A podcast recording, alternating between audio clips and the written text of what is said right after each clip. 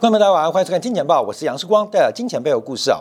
好，这个周末啊，其实公布了很多经济数据啊，可是呃，在国际地缘政治对于长期趋势影响最大的，应该就是这个瓦格纳啊，呃，出现了政变的事件。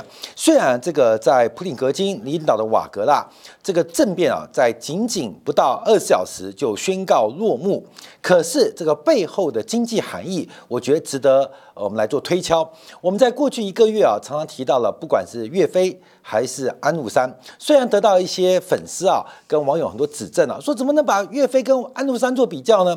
我们常提到，假如你把历史这个重读一遍，或是我们回到历史发生的当下，你就会知道，假如岳飞活得够久，他很有可能变成安禄山；安禄山假如活得够短。被唐玄宗十二道金牌给招回去，他可能就成岳飞。那这个呃议题啊，跟我们这种对历史独特的创建啊，呃，才呃这个余热不久啊，就出现了这个瓦格纳的正面事件。那我们就要分析其中经济的含义，还有长期的影响。因为这个瓦格纳的政变啊，第一个冲击最大的，就看谁的货币破底，谁的股市创低。我们看全球范围之内啊，在今天礼拜一截至为止，唯一汇率创低的就是中国的人民币，股市快要破底的就是大陆的沪深三百，所以从这个角度。瓦格纳的政变怎么跟中国的经济有关系呢？啊，我们就娓娓道来，哎，大家来做分析啊。好，大家知道周末啊，端午节的时间呢，这个瓦格纳千里清清军策啊，这个差点就政变成功，可是他的戏剧化的转折跟结束，更是令大家摸不清头。头脑哈，发生什么事情？我们再来对比一下，因为很多人认为啊，这个瓦格纳啊，普里格金就是安禄山。随着他在呃乌东战场军事的一个成就，让整个瓦格纳兵团现在变成了功高震主。其实回去看看安禄山，安禄山的前半生也同样有巨大的军事成就，甚至一度担任三个。三镇的节度使包括了平卢、范阳跟河东节度使。那等一下我们可以看到，安禄山的兵权啊，当时掌握大唐帝国将近三分之一。那为什么安禄山有那么大的兵权，并不是他想积极累积，而是他的军事的功勋摆在眼前，他所托付的责任巨大。才让安禄山手上握有重兵，这就跟这个普里根金啊所领导的瓦格纳就非常接近。也因为在乌东战场的焦灼，瓦格纳兵团的卓越表现，让整个俄罗斯不管从呃这个呃莫斯科，还是到国防部，对于普里戈金领导的瓦格纳非常的器重。非常的器重，所以在这个巴赫穆特的战争结束之后啊，这个俄罗斯国防部试图改变瓦格纳雇佣兵的这个组织的性质，引发了这次政变的导火索。好，那我们看一下，这要先对应于就是安禄山政变啊，到底瓦格纳。啊，这个普里格金是安禄山还是岳飞？我们必须从经济的角度跟大家做分析。这个人类啊，在这个呃社会文明的一个研究当中啊，当然是从人类学到社会学到政治学到经济学，它是一个缓慢发现的过程。从人类学先了解人口数量。人口结构，进而形成了一个社会的态势，进而变成一个政治选择的一个过程，最后来分析经济之间的关系。所以，我们看到，在整个安禄山起义跟政变之前，当时当时整个大唐的兵力啊，大概不到六十万，其中安禄山就控有将近三分之一，不管从绝对的数量。还是控有的军事物资，我们就以马匹来讲啊，就以马匹来讲，这个马匹啊，大概就占了整个大唐部队的五分之一。所以，其实安禄山在政变之前，他几乎完完全全是掌控了有生的战力，整个大唐帝国的主要军事力量都在安禄山的领导之下。不单单是数量的比重哦，更重要的是实战的作用在安禄山的身上。所以，安禄山。他的政变，他基本上已经有了底层的实力。那我们再往下观察，那安禄山的实力哪里来的？这就要回到我们讲的经济分析。我们讲金钱背后的故事，其实政治也好，军事也好，背后都是跟经济关系有密不可分的一个结构跟架构。所以，我们常讲，掌握生产工具决定了生产关系，用生产关系就决定了顶层的政治架构、社会架构，包括了文化。包括了艺术等等等等，甚至影响到科学。当时的安禄山出现这个呃变化，重要不是这个人，而是这个系统出现问题。这个系统出问题，所以我们要先从系统分析，再等一下回到近代分析为什么中国的股会是双双重挫。在安禄山起兵啊之前，其实什么样的环境、什么样的土壤、什么样的系统？有使得安禄山有这个机会，其实就是府兵制啊，府兵制。府兵制的特点就是兵农合一啊，兵农合一。因为远在啊这个大北方，其实这个调拨呃这个部队还是粮草的运补，其实交通成本都是非常非常高。据说啊，当时从长安呐要运到这个河北来防范突厥的南下，光是十担的粮草。运到河北这个前线，大概剩下不到一二啊，因为过程中马拖着这个粮草嘛，那马边拖它也要吃啊，它也要喝啊。那阿兵哥他边走他也要边吃啊，他要达达到战场啊，要达到前线啊。这个漫长的过程当中，其实本来准备的十担、十万担的粮草，到了战场。可能所剩一二，就剩下一万担、两万担，中间都被消耗损耗掉了。所以为什么有府兵制？主要就是就地的增援，而且就地的取材。所以府兵制的优点呢，就是第一个兵源充足，来自于农户，平常没有作战就回去耕农，需要作战的时候就把农民动员起来，成为军事力量。另外一个是节省军费，所以这些阿兵哥啊。这些军事力量平常是自给自足，鲜有余粮还可以纳税。第三个是素质优良，因为这个府兵制的环境啊，是从这个农民挑选优秀体质的这个呃农民，有保家卫国的意识来进行加以训练。第四个是防止根据啊，所以我们看中央就有绝对的一个领导力量。可是，可是我们看府兵制。过去有一个很重要的关系哦，从整个春秋时代、战国时代之后，它主要建立在均田制，所以我们常讲经济跟政治啊不难分析，就是所有的顶层的军事动员力量跟社会政治架构有关，所有政治社会架构跟生产关系有关，生产关系又跟土地、劳动力、资本。的生产要素的分配跟掌控有关，所以当均田制崩溃之后，其实府兵制的底层基础已经腐蚀腐化。所以为什么府兵制到最后会变成一个利益集团的控制？就是这些兵农合营的，不管是农民还是军人，他已经跟经济生产关系脱钩了。所以，他最后仰赖的是顶层的，呃，不管是粮啊，还是薪水啊的派发。所以，府兵制到最后变成了寡头军制，府兵制最后变成藩镇啊的结构。这就是因为，呃，顶层的关系、社会关系跟底层的经济关系出现了脱钩，出现脱钩。好，这个是一个系统化问题，有这种底蕴，有这种土壤。有这种环境，那它不遏制或不变化难度很高啊，这个自然就会变化，它不是物理反应哦，它是一个化学反应的过程。好，那我们看一下，那为什么会触发安禄山的兵变？好，我们必须要把这个说明啊，因为从历史的周期会让我们对于现在跟未来看到更多更多的事件。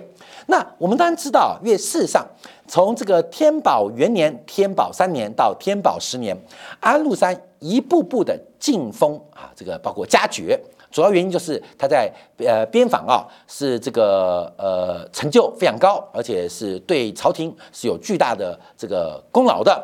那其中在朝中当中，那跟中央有关系啊，就是跟当时的首辅丞相啊李林甫有非常密切的关系啊。这个李林甫当时的官拜啊是礼部尚书，跟这个裴耀卿、张九龄啊一起担任宰相。那为相十九年，这是唐玄宗时代一个非常长期的执政者。哎，现在找一个总理担任十九年的没有嘛？这丞相就当了总理了。那时候是皇帝制，就总统制啊。一个总理干十九年，其实在当今。摆在当今，其实也是非常难的。这十九年的这个呃执政了啊，盘根错节。李林甫集团在唐玄宗是盘根错节。那李林甫为什么能够做那么久？其实有一个很重要原因，就是他治理国家是有一套办法的。对于大唐帝国，当时国家最大问题就是北方以突厥为首的外族常常骚扰边境，所以李林甫。他大量的启用寒门子弟出身的将领，甚至大量启用胡人来担任戍守边疆的重任。哎，或者是安禄山叛乱了嘛，所以李林甫就从白的变黑的了。其实李林甫大家回去看哦，回到历史当下，他为什么能够担任丞相十九年？大唐帝国当时的首要目标就是防御北方的外患，这是国家首要的政策。这国家首要政策，谁能把这个工作安排得当、安排得好，谁就能够在这个丞相的位置待最久。而李林甫把这个工作做得非常好，他用什么方法？就是大量启用没有背景家族的寒门弟子，另外就是大量的启用胡人。啊，大量启用胡人，让整个大唐帝国唐玄宗能够啊，这个解决当时北方外患的问题。那安禄山也因为镇压跟评判有功，被唐玄宗以为安边长城。所以我们看到，在这个时候，其实安禄山他就跟岳飞一样。其实安禄山到这个时间就跟岳飞一样，就跟岳飞一样。可安禄山发生什么事情呢？大家也知道，因为朝中生变，随着李林甫的过世，杨国忠的掌权，而杨国忠啊，就是杨贵妃啊，这个呃小舅子嘛，呃有意独揽大权。那什么大权呢？军事大权。所以跟安禄山的胡人集团产生了非常大的利益矛盾啊，利益矛盾，所以引发了这个安禄山叛变的起点，还都在起点。所以这个也是一样，就当时啊。杨国忠啊，就是现在我们看到这个大唐帝国的国防部长啊，要求安禄山把兵权缴回，你的兵权都隶属于大唐帝国的啊这个国防部啊，所以所有藩镇的阿兵哥啊，都必须跟大唐帝国国防部进行签约啊，所以使得整个安禄山就开始起兵造反。起名造反，所以我们看到，呃，当时他的这个口号就是“诸国中清君侧”。大家不要忘记哦，因为最后唐朝也是依赖的胡人来平叛哦，以胡治胡哦，因为郭子仪。也是胡人哦，他的名字虽然是汉名，但他也是胡人，是羌人嘛。所以事实上，整个大唐帝国最后仍然是以胡治胡来解决，以胡治胡来解决。所以，我们从安禄山的例子啊，感觉感觉，嗯，从中国的文明看到这次瓦格纳普里根金，很像是安禄山，很像是安禄山。所以，到底是不是安禄山？啊，各位没有，不太一样啊。我们讲，因为其实普里根金更像岳飞。我们先从整个生产关系掌握，因为安史之乱导致整个大唐帝国的生产力大幅的衰败啊，因为战争打遍全国嘛，呃，一路攻陷洛阳。另外，整个消费力大幅的丧失，所以安史之乱对于大唐帝国的生产力跟消费力是致命性的打击，是致命性打击。而这一次啊，普里戈金领导的瓦格纳。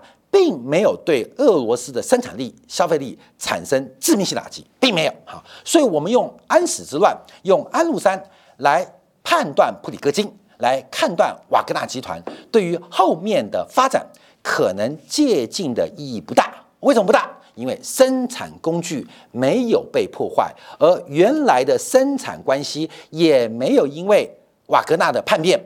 而出现了变化，所以安禄山对于唐朝的伤害，我们从经济的角度跟这次普里根金的伤害，应该是本质有极大的不同。那他像谁呢？他不像安禄山，就像岳飞看到没有？就像岳飞。因为啊，这次我们看到，从整个从整个呃，这是呃，俄罗斯国防部部长啊，呃，这个奈古啊，要求啊，这个瓦格纳兵团要跟国防部签约，而且下令在七月一号，下令七月一号之前呢，要把瓦格纳兵团，据说啊，有五到八万人啊，要全部跟国防部签约，叫收编于中央啊，而且给出了一个最后的通牒。那这很像就是收回金牌、收回军权的十二道金牌。所以这一次普廷格金，他非常像是岳飞当年的处境，他被这个大宋帝国宋高宗旗下的国防部长秦桧哈要求把兵权缴回，有十二道金牌的要求，县令要撤回，县令撤回。所以岳飞更像这次的瓦格纳，岳家军更像瓦格纳兵团。好，那我们就要观察。那为什么岳家军跟瓦格纳兵团一样，同样的有政变的条件，但没有政变成功的能力？因为其实整个宋朝，你从府兵制变成募兵制，你从宋太祖啊，这个赵匡胤啊，华陈桥兵变，黄袍加身，知道整个北宋到南宋重文轻武，这是我们小时候读课本的都知道。所以整个府兵制变成募兵制，所以事实上岳家军。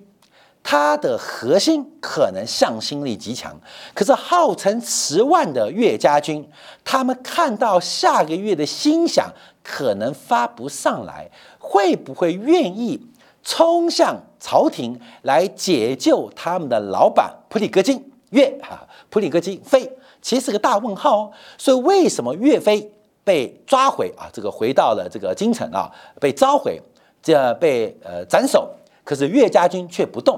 很现实的，因为他们的经济关系跟经济利益不见得跟岳飞在同一线上，他们可能更期待的是下个月继续领他的官饷，领他的粮草。所以岳家军为什么不救援？其实很重要，也是经济关系跟经济利益。我们常讲，每个人都是经济利益驱使的一个动物啊，尤其人呐，我们都是被利益驱使的，更被经济利益给驱使的。所以岳家军为什么不救？其重要是经济利益大于其他所有的信仰、意识形态或对于岳飞的领袖崇拜。那我们再观察啊，因为。宋朝的募兵制就是标准的雇佣兵制，其实已经非常像雇佣兵制，所以它可能是强制性的，可能是自愿性的。而这个招募各式各样的流民啊，或精民当兵，也是宋朝当时的政策，把所有的壮汉跟壮丁抓过来发予高薪当兵。第一个解决叛乱的可能，因为所有能打、体格够强壮的。都已经在雇佣兵的麾下，所以宋朝第一面，哎，防止地方叛乱或组织的可能性；第二个，把这些壮汉雇佣起来，来完成边防的军事需求，所以也是一个顶层关系。那我们就要往上观察，那岳飞犯了什么错？岳飞反说，因为岳飞啊，现在变成民族伟人啊，这主要是一个政治宣传需求，每一个政权。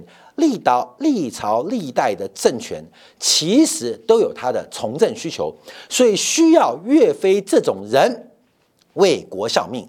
我们都知道岳飞背后刻四个字“精忠报国”，可是有没有想过，要精忠要报国，为什么要刻在背上？我们可以大胆讲，那个环境，军人不尽忠，军人也没想过报国，所以必须刻在背上。用以立志，用以明志啊！所以我们看到岳飞被十二道金牌召回之前，到底做了哪些事情？光明去想想看哦啊！他跪在现在这个秦桧跪在他的岳飞墓前，但我们看岳飞啊，他被召回之前发生的事情还有三个：第一个抗议兵权分配；第二个他要求早立太子；第三个自行宣布北伐。好，观众这三点我们看一下。第一个早立太子。其实啊，因为当时啊，宋高宗赵构啊，啊，他呃七下啊，这个七下好像这个儿子啊，他很早就早夭了，所以岳飞曾经向宋高宗谏言，要早点立子立储啊，立子立储。当时是推出这个赵构唯一的儿子，但是两岁还三岁啊，来进行这个立储的这个安排。可大家知道，岳宋高宗有个很大的呃血缘压力，因为宋朝是宋太祖赵匡胤创立的，可第二个皇帝叫做宋太宗，是赵光义他弟弟。那宋太祖怎么传给宋太宗的？历史上是一直有个悬案哦，一直认为是弟弟赵光义可能谋害了哥哥赵匡胤啊，所以宋太宗跟宋太祖之间第一代跟第二代关系其实很复杂，而赵构宋高宗他是宋太宗底下啊传下来的，而不是宋太祖底下传下来喽，所以以血脉来讲，虽然都姓赵。可是，其实，在整个赵光义后面几代的传人心中，都有一些毛毛的。他们言不正，理不顺，血缘似乎也不纯。但岳飞就挑了这个事情来向宋高宗开战，要他立除啊，立除。那事实上，这种立除太子的事情，观众朋友会不会已经管得太多？这在绍兴。七年的时候，已经埋下了岳飞跟宋高宗的嫌隙。我要立什么太子，需要你岳飞给我意见吗？关没有？大家注意哦，这个岳飞啊，在这个呃被召回的前一年，他在潮州积极游说，来找立太子，而且有自己的人马，有自己的推荐。那么你去想想这个事情哦。好，第二个事情。是抗议兵权分配，哎，这跟瓦格纳就很像啊。在后来也是在同一年，一一三七年，绍兴七年的时候，这个岳飞啊，这个入朝觐见了这个宋高宗赵构。那宋高宗啊，当时决定啊，要削去另外一个军阀刘光世的兵权，把五万多的淮新军交给岳飞来统帅。可是最后啊，在右相啊跟枢密使秦桧的提议之下啊，就重文轻武啊，会不会兵权过于集中？而宋高宗发现不太对哦，整个清朝大部分兵权都到岳飞麾下，而岳家军他整个派系脉络都姓岳，会不会形成一个新的军阀？哪一天也搞个陈桥兵变，黄袍加身哦？所以赵高宋高宗就决定把这个淮西军的兵权交给岳飞的这个命令给收回啊！不收回没事，一收回不得了，岳飞非常不爽。岳飞非常不爽，就跑回庐山，借为母亲守孝的名义，就躲起来了，而且跟皇帝就请辞了，我不干了。看到没有？哎，岳飞到底忠不忠？好像跟历史上就有点变化哦。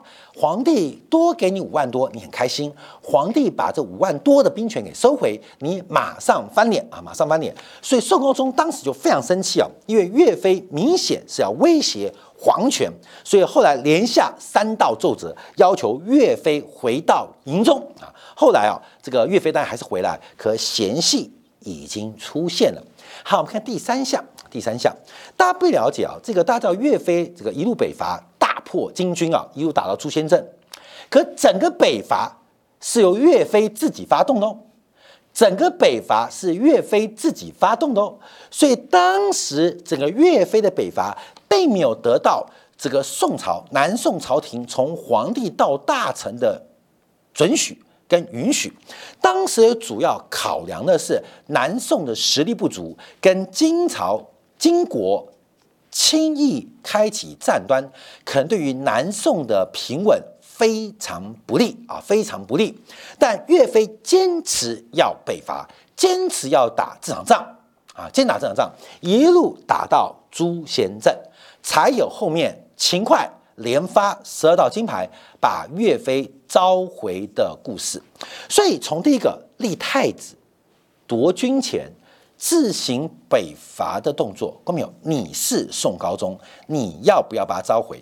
所以爱不爱岳飞？爱岳飞；恨不恨岳飞？恨岳飞；怕不怕岳飞？怕死岳飞。而这个宋高宗就很像现在的普丁，而岳飞就很像普林格金。领导的岳家军，所以我们从历史环观察，不是岳飞好人坏人，而是他活得不够久。等到他的军权，等他的威望大到更大的地步，难保不会黄袍加身哦。不像安禄山，因为活太久，等不到十二道金牌，当金牌令发出的时候，已经尾大不掉，形成了安史之乱。所以我们观察这一次的一个政变，出现几个奇葩的事情。因为从六月二十三到六月二十号这二十小时内，普里戈金领导的瓦格纳宣布要兵谏，要清军撤，这是史上最快的行军速度，沿路没有任何的俄罗斯的安全部队、警察加以阻挡。其从 Google 地图可以看到，从这个呃这个罗斯沃夫啊罗斯托夫出发啊到莫斯科，假如就高速公路平均有九十公九十公里速度跑的话，大概十一小时都要迈到莫斯科啊。当然军事运输没有那么快，可是事实上在不到二小时之内啊，瓦格纳也是行军千里，兵临城下，兵临城下。可就在兵临城下，即将兵谏成功，即将政变成功，忽然下令掉头。过没有发生什么事情啊？这是我们今天讲的第二个层次，谋事在人，我们叫做成事在天。谋事在人，成事在天。其实是普林格金领导的瓦格纳兵团要政变，要兵谏，要清军策，其实几乎是已经成功到百分之九十九，就要进入莫斯科了。可进入莫斯科，你能不能看到普丁？不一定。你能不能清军策？也不确定。关键什么？关键什么？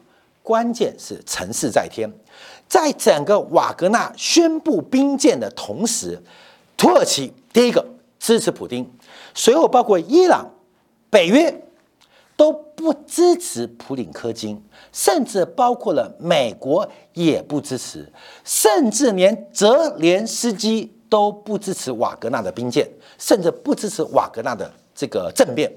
我们看啊。当年啊，这个张学良西安事变兵谏蒋介石，结果张学良啊被软禁嘛。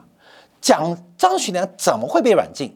因为英美势力认为张学良当时的兵谏不妥，外国势力跟外国压力对于中国也好，对于俄罗斯的政治也好，影响是非常大的哦。我常常举个例子啊。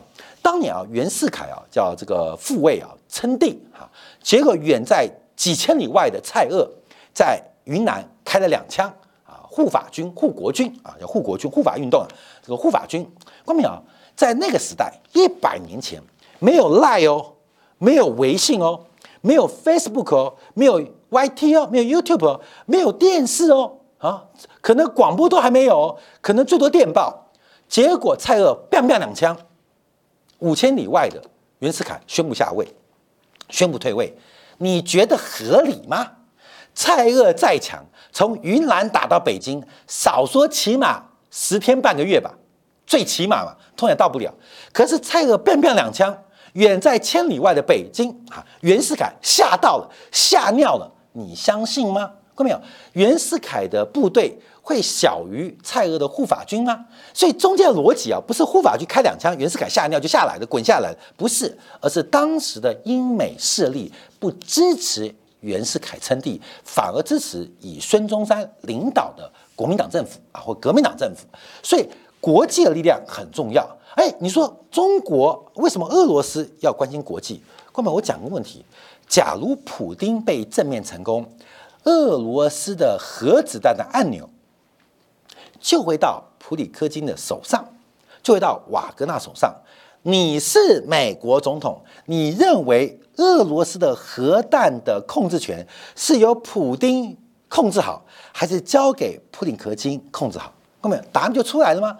所以普里科金的政变没有成功，海外没有力量支持，海外力量没有任何人支持，唯一可能比较友善的是中国。中国说这是俄罗斯内政，我们不干涉。所以后来普里格金啊有点跌破眼镜，虽然不戴眼镜，他老花眼了掉下来。奇怪，所有该支持我人没有人支持。哎，北约该支持不支持？土耳其支持不支持？连泽连斯基都不支持。哎，倒是中国事出善意，这是你们俄罗斯的内呃这个内政，我不便干涉。全世界地球范围之内，只有北京对于普里格金的政变。好像表达中立态度，其他各方势力没有人支持，甚至大家都支持普京。所以为什么这个瓦格纳的政变二小时结束，不是他的战术不行，不是他军事执行能力不死，而是整个战略的压注失败了。他整个战略的压注失败了。在面对十二道金牌的召回，面对瓦格纳归建国防部的同时啊，普里格金兵下险着啊，这个先发动先赢，可是没有想到所有普京的敌人都没有给予普里克金。任何的支持跟温暖，所以他会掉头的原因就是谋事在人，可是成事在天。所以这一次来讲，这个政变战术是成功的，不到二小时行军千里，可是整个战略的压注是完全的失败。可是更失败谁？更失败是普丁啊，更失败普丁。因为我们今天标题叫二次重伤，二次重伤，我就要带大家回去看一个事情：整个俄乌战争为什么会陷入泥沼？我们指的是莫斯科，为什么？因为早在去年要发动俄乌战争的时候，其实普京曾经来到中国进行访问，当时跟习近平见了面啊，而且讨论非常多，回去就开战了。我们去试想，普京的战略压住什么？为什么对乌克兰的这个军事行动如此的仓促？因为对于一个战略来家来讲哦。玩的是战略，玩的不是这些简单的战术。这些所谓的兵法要看国际环境的变化才能够发酵。就以这个战神毛泽东为例，虽然他的兵法战术很厉害，也要国际环境的配合，他的战术才能执行。所以真正赢的是赢在战略，输赢不在冷兵器、热兵器、核武器还是石器时代哦，从来不在这上面输赢，输赢都在战略安排上面。我们回去看。普京的特别军行动如此仓促，原因他根本就不需要准备。他原来得到的判断是什么？也就在前年的呃年末，我们看到北京的各个发言部门都已经有非常强力而鹰派的台海呃发展的宣告不管是这个物资物物言言之不预啊，包括了准备完成祖国统一啊，甚至要把握。好不容易来的这个百年来大的大机遇啊，这主导权。所以普京在想什么？